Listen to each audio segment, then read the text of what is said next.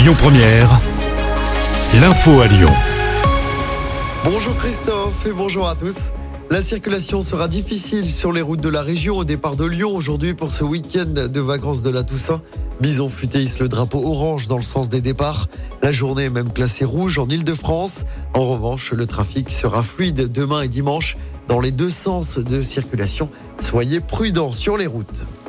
Dans l'actualité locale, cette grève à l'hôpital gériatrique des Charpennes à Villeurbanne, les soignantes dénoncent une surcharge de travail et notamment de devoir travailler à la morgue sur un temps normalement dédié aux patients. Les cinq unités de l'hôpital sont concernées par cette grève. Des jeunes délinquants encadrés par des militaires, l'amende pour non-respect du couvre-feu multiplié par 5 et des parents chargés de payer les dégâts commis par leurs enfants. Voilà quelques-unes des annonces d'Elisabeth Borne, quatre mois après les émeutes. La première ministre s'est exprimée hier soir devant 500 maires. La chef du gouvernement annonce également une enveloppe de 100 millions d'euros pour aider à la réparation et à la reconstruction des bâtiments touchés par ces émeutes. Enveloppe débloquée en complément de l'indemnisation des assurances. À Lyon, la place des terreaux devrait s'illuminer ce soir. Le collectif Palestine 69 appelle les Lyonnais à se rassembler avec une bougie pour soutenir les victimes civiles des bombardements israéliens sur la bande de Gaza. Le rendez-vous est donné tout à l'heure à 18h. Le collectif demande un cessez-le-feu ainsi qu'une levée du blocus de la bande de Gaza pour permettre l'accès à l'aide d'urgence.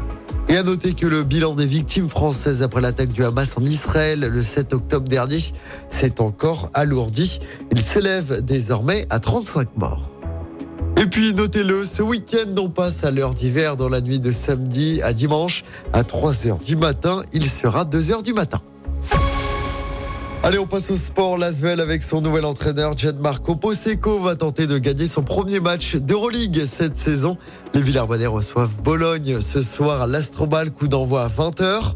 En rugby, avant la grande finale demain soir, place au match pour la troisième place de la Coupe du Monde ce soir. L'Argentine affronte l'Angleterre au Stade de France. C'est à 21h et c'est sur TF1.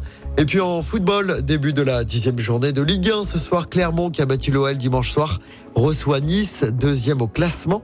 C'est à 21h ce soir également. Pour rappel, les Lyonnais se déplaceront dimanche soir à Marseille au Vélodrome.